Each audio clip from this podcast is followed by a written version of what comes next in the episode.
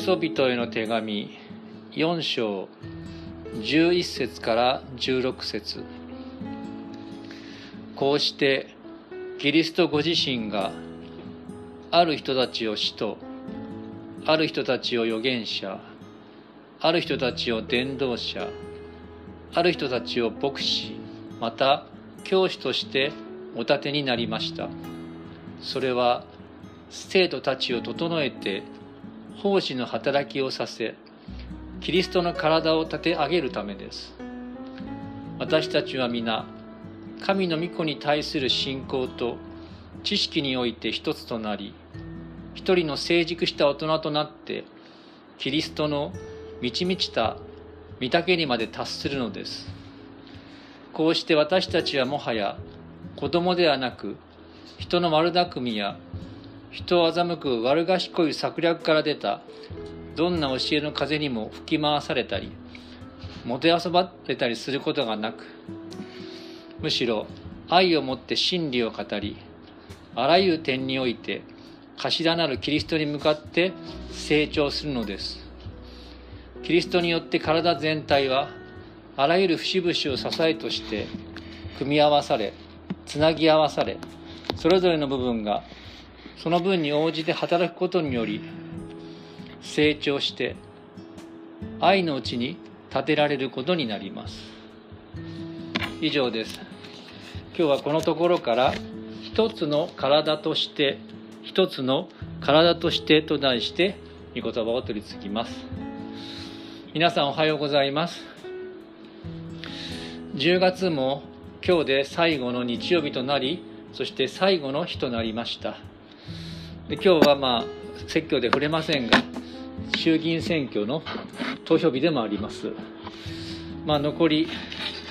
コロナ禍に追われた2021年もあと2ヶ月となるわけです。まあいろんな思いがあるかと思いますがそんな中ですが御言葉から学んでいきましょう。いろんな意味でコロナ禍の中で分断や絆が壊れたとありますけど今日一つの体ということから学んでいきたいと思います。今日鍵の聖句長いとこなんですけども16節を挙げてみました。前に挙げました読める方読んでみましょう。3はい。キリストによって体全体はあらゆる節々を支えとして組み合わされつなぎ合わされそれぞれの部分がその分に応じて働くことにより成長して愛のうちに立てられることになります。今日の箇所をまとめているのがこの聖句です。鍵はですね一つの体が体の中のいろんな部分が有機的に結び合って体全体が成長していくそういうイメージ。キリストの体である教会とそこに属する一人一人をそのようなイメージで捉えるということにあります。先週は賜物について話しましたね。その前は一致。一致しながらもそれぞれが違った部分賜物をそれぞれ与えられている。そして今日はですねパウロが冒頭の部分で教会の指導者について語っていますが指導者に限らず教会に属する一人一人は精霊によって賜物が与えられているっていうそれが真実ですね。でその上でパウロは今日の箇所内容を発展させています。今日は3つの点学んでいきますがまず1つ目がクリスチャンと教会のゴール。そして2番目が互いの絆。3番目はそれぞれの成長という点から学んでいきます。まず第一の点キリストの御岳を目指して、ま、キリストの教会やクリスチャンのゴールとしてキリストの御岳を目指すというのがあります。読んでみますね。それは生徒たちを整えて奉仕の働きをさせキリストの体を立て上げるためです。ちょっとここから読んでみましょう。3はい。私たちは皆神の御子に対する信仰と知識において一つとなり一人の成熟した大人となってキリストの満ち満ちた御岳にまで達するのです。先ほども申し上げましたがパウロはこの部分で当時の教会の指導者のリストを挙げています。今の私たちと関わりのあるものはですねこの、えー、ここに挙げていませんが12節11節の中でいろんなリストがありますね。使徒や預言者伝道者それは今の教会とは直接関わりがありませんが今の直接と関わりあるのは牧師と教師です。でそれ分かりやすく言えば新座式教会で言えば私がその立場にあるわけです。でその教会の指導者の役割というのは今冒頭に掲げた聖句のように生徒たちを整えて奉仕の働きをさせてキリストの体を立て上げるためだと言うんですね。まあ私の役割はそういう役割だ。でただですねそこで終わらない。その究極的なゴールこそ私たちクリスチャンが知るべきことなんですね。教会とクリスチャンの究極的なゴール。それはですね体に属する私たち一人一人が知るべきゴール。それはここにありますがキリストの満ち満ちた御岳にまで達するということなんです。前からクリスチャンのゴール言っていますがそれはキリストの似姿に完成させられることです。成果と栄華と言いましたね。私たちは日々の歩みの中で罪がなくならないですからイエス様の十字架と血潮による許しを確認して清められていく。そして栄華というのは罪なきイエス様と同じ姿に天で変えられるということです。このキリストの栄光の姿へと完成させられる。どういうことか。イエス様は罪がない完全なお方です。愛と正しさにおいて完璧なお方です。多くの神学者が言うように人間の本来あるべき姿がイエス様に見られるわけですそれがですね私たち一人一人のクリスチャンが目指すべきゴールでありキリストの体である教会が全体として表す人間の理想の姿というわけなんですね。ヨハネの福音書の1章14節でイエス様のことをですね人となった神であるイエス様のことをこう表現しています。この方は恵みと誠に満ちておられた。それはどういうことかというと愛においても正義においても完全であったってことなんですね。そのような愛と正しさにおいて完璧なイエス様の似姿が私たちクリスチャンや教会全体が目指すべき究極的なゴールだってことを知っておいてください。最初の点はそのことです。で実は今日の箇所でそれが言い換えられているんですね。4章の13節前にも示してありますが一人の成熟した大人となってキリストの満ち満ちた御岳にまで達する。4章15節あらゆる点において頭であるキリストに向かって成長するのです。で4章16節。キリストによって体全体は愛のうちに立てられることになります。これがま2番目に入ってくるわけですね。まあ一番最初はクリスチャンや教会のゴールはイエス様の御岳にまで達するということです。2番目。まあねゴールしてるって大事ですよね。先週セ・リーグパ・リーグの優勝チーム決まりましたし昨日は J リーグの一つのタイトル名古屋グランパスエイトを獲得しましたけども優勝を目指すんだという明確なゴールがあるチームそれは強いです。同じように私たちクリスチャンの明確なゴールそれはイエス様の似姿を目指すそれがクリスチャンであり教会だ。それを覚えておいてください。2番目はそれと関係するんですがその中で愛の絆のうちに一つの体として成長する。このですね結び合わされていく。2番目のことこういうことを覚えてください。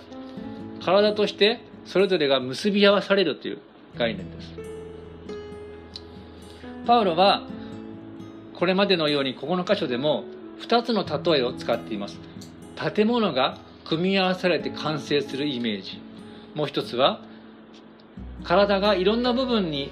が結び合わされて一人の人間として完成していく成長していくイメージです。特に体に関して言えば何かも言いますが有機的にお互いが結び合っているってことです。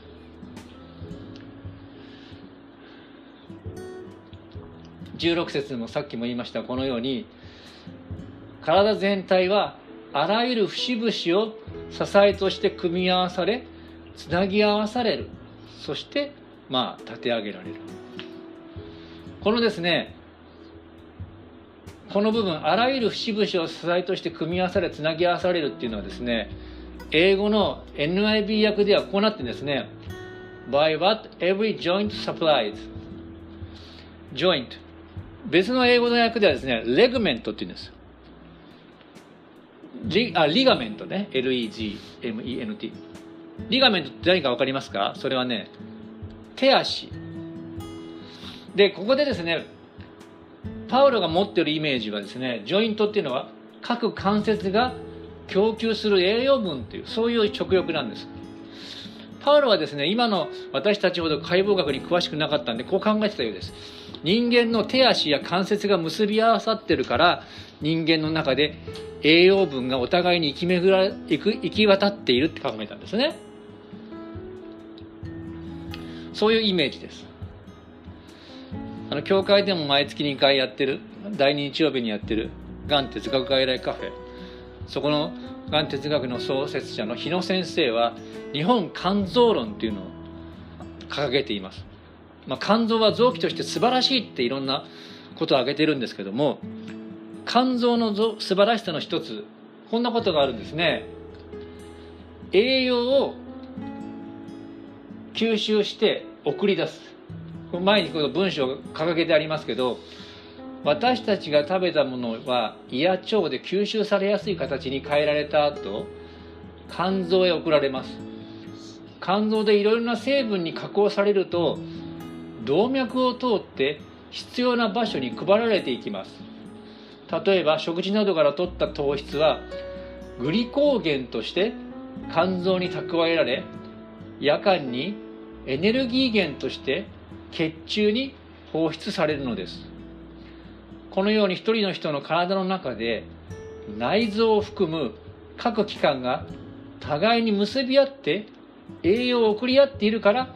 体全体が成長するということです。これ大塚製薬のホームページから引用なんですけどね。これから分かるように肝臓と血管といったかがかかってきますけども体は有機的に結び合って栄養を送り合って成長する。クリスチャンっていうのはですね一人では存在することがありえないんですね。どういうことか？私たち今健康の事情とかコロナの事情で教会に集まることができないかもしれません。でもお互い関わり合っている。関わり合いの中で生きていかなきゃいけない。でそのことをこの体の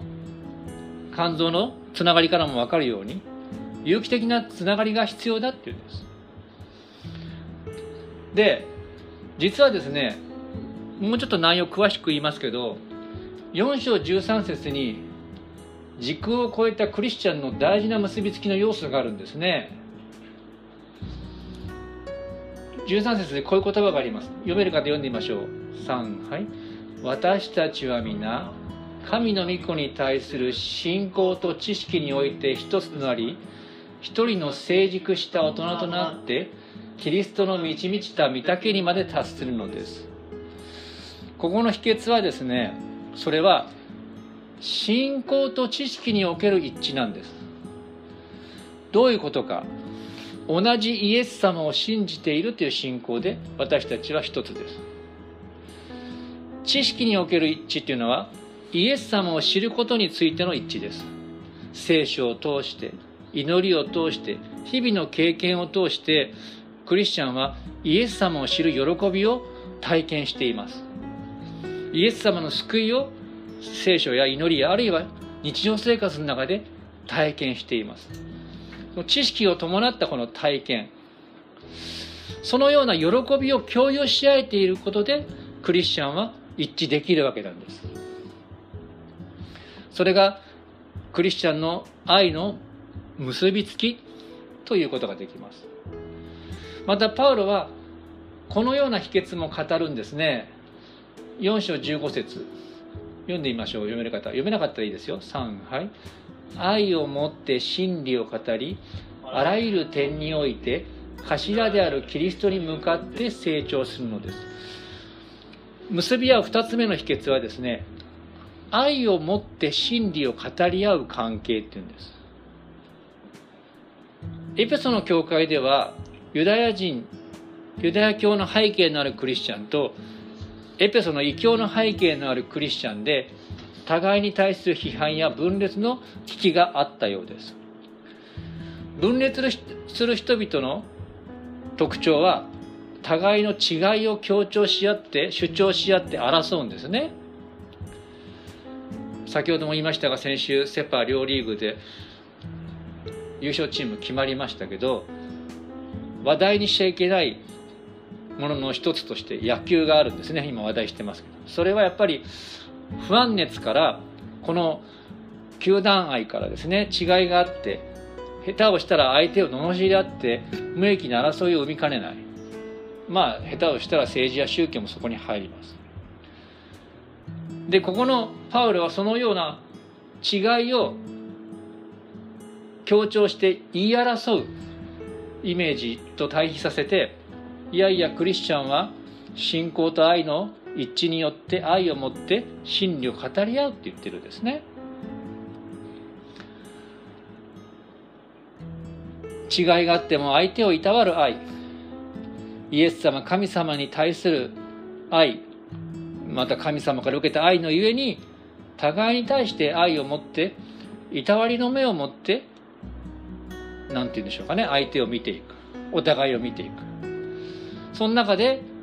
神様の愛や聖書の真理を語り合っていく。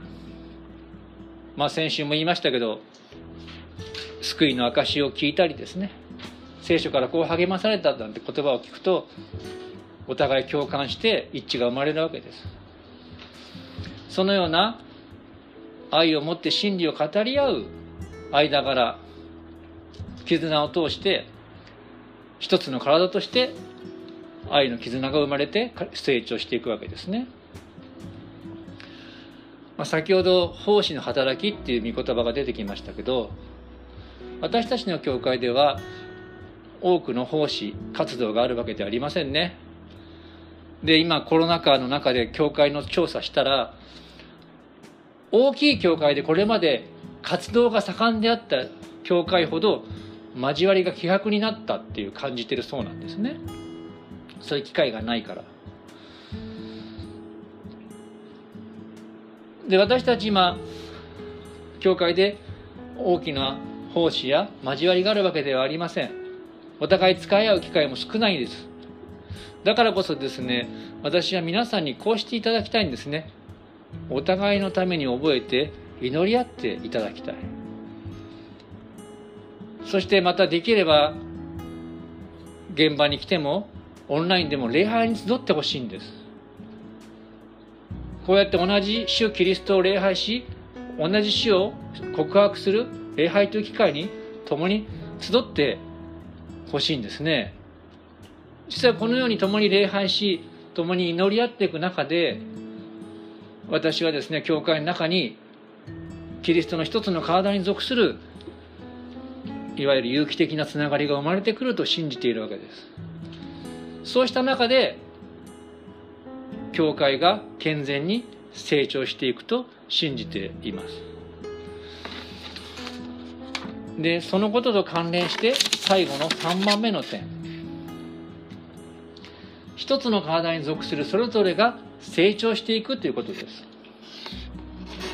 これ赤ちゃんの絵が前に出てますけども一人の人の成長を考えましょう。赤ちゃんって1年でどれくらい成長するのかなと思って調べてみたんです。だ男の子の平均でだいたい身長は1年間で1.4倍。いわゆる0歳児から12ヶ月。1.4倍。体重は男の子の平均で、まあ、最低でも2倍に変わるんですって。もし私がそのような成長を来年まで続けたら来年の私の10月31日の体重は120キロ。身長は245センチです。アンドレ・ザ・ジャイアントなんて勝てるぐらいのですね大きな体になってると思いますけどもそれくらいですね赤ちゃんっていうのは1年間で劇的に成長するんです。でもちょっと考えてみてください。その時に赤ちゃんの体に属する全ての部分が成長してるわけですね。肝臓も成長し骨も一つ一つ大きくなっていくわけです。つまりどういうことか。私たちイエス様の体に属する教会の一人一人私たちクリスチャン一人一人も各機関として健全に成長していくわけです。逆に言うと私たちは自分のクリスチャンとしての成長に責任を持って関わっていく必要もあるということなんです。この4章16節私もう一回読んでいますね。キリストによって体全体はあらゆる節々を支えとして組み合わされ継ぎ合わされ。これさっき言った有機的な結合です。次にですね。それぞれの部分がその分に応じて働くことにより成長して愛のうちに立てられることになります。有機的な結合と同時に体それぞれの一部一部一人一人が成長していって立て上げられていくっていうことが言われてるわけなんです。まあ働くっていうのはですね努力しろってことじゃなくて何でしょうかね機能する。まあピタリと言い当てることは難しいんですけどもとにかく内臓の各器官がやっぱりそれぞれの役割を果たして大きくなるそんなことも言えるかと思いますが大事なことは私たち一人一人が一人の大人のクリスチャンとして自分の霊的成長にも関わっていくってことなんです。4章14節でもですねもはや子供ではなくって言ってるんですね。まあもっと分かりやすく言うとですね私たちは霊的な食べ物である聖書を食べ続けていく。まあ、できれば毎日折に触れて聖書の言葉に触れ続けていく聖書読んでもいいし何らかの形で御言葉に触れ続けてもいいですレジュメを読み返してもいいし説教聞き直してもいいです。そして呼吸とかですね健全な親子の会話のように神様との祈りによって会話をしていく。呼吸や会話のように祈りによって神と交わり呼吸をしていく。そういう御言葉と祈りの生活ですね。でその時ですね私たちは日曜以外は普通の場所に生活してるわけです。よくね教会の最後の祝祷ってあるでしょ祝祷。あれは何かっていうと派遣の祈りだって言うんです礼拝を終えた一人一人のクリスチャンをまたこのように使わす祈りが祝祷だっていうんですね私たちはそれぞれ社会に使わされているわけですいわゆるその中で社会の荒波に揉まれるそういうことがあったとしても御言葉と祈りのうちに主にとどまっている時に私たちは固く立つことができるんですね。そして一人一人がですね普通の一般人として社会人として生活することが実はクリスチャンとしての証を立てることになるんです。そしてその結果私たちを通して神様の栄光が表されていきます。何も難しいことして無理して福音を語るとかそういうことでなくていいんですね。実はその時に私たちの知らないところでも私たちの生き様を見てイエス様を信じる人が起こされていく。そのように私は信じていますし私は皆さんにそう信じてこの世で歩んでいっていただきたいんですね。そうしていく中で私たちの教会に限らずいわゆる世界大のその教会の中で私たちの知らない働きを通して新しくクリスチャンが生み出されて世界規模の教会が成長していく。と私は信じているわけです。今日は一つの体としてってことを学んでいきました。どうぞそのことを覚えながら新しい週残りの1年共に歩んでいきましょう。最後に今日読んだ御言葉からもう一度読んでいきましょう。私まず読みますね。私たちは皆神の御子に対する信仰と知識において一つとなり一人の成熟した大人となってキリストの満ち満ちた御岳にまで達するのです。最後読める方は皆さんで読んでいきましょう。こうしてから3はい。こうして私たちはもはや子供ではなく人の悪巧みや人を欺く悪賢い策略から出たどんな教えの風にも吹き回されたりもてあそばされたりすることがなくむしろ愛をもって真理を語りあらゆる点において頭であるキリストに向かって成長するのです。エペソ4の13から15お祈りしましょう。天の神様皆を賛美いたします。あなたは私たちそれぞれを違ったところからそれぞれの賜物を授かったものとして召し出してくださったこと教会に集めてくださったことを感謝いたします。どうぞあなたにあって私たち一人一人が養われまたあなたにあって私たち一人一人が互いに結び合い愛のうちにあなたの一人の体として成長していくことができるようにどうか導いてください。この願いと感謝を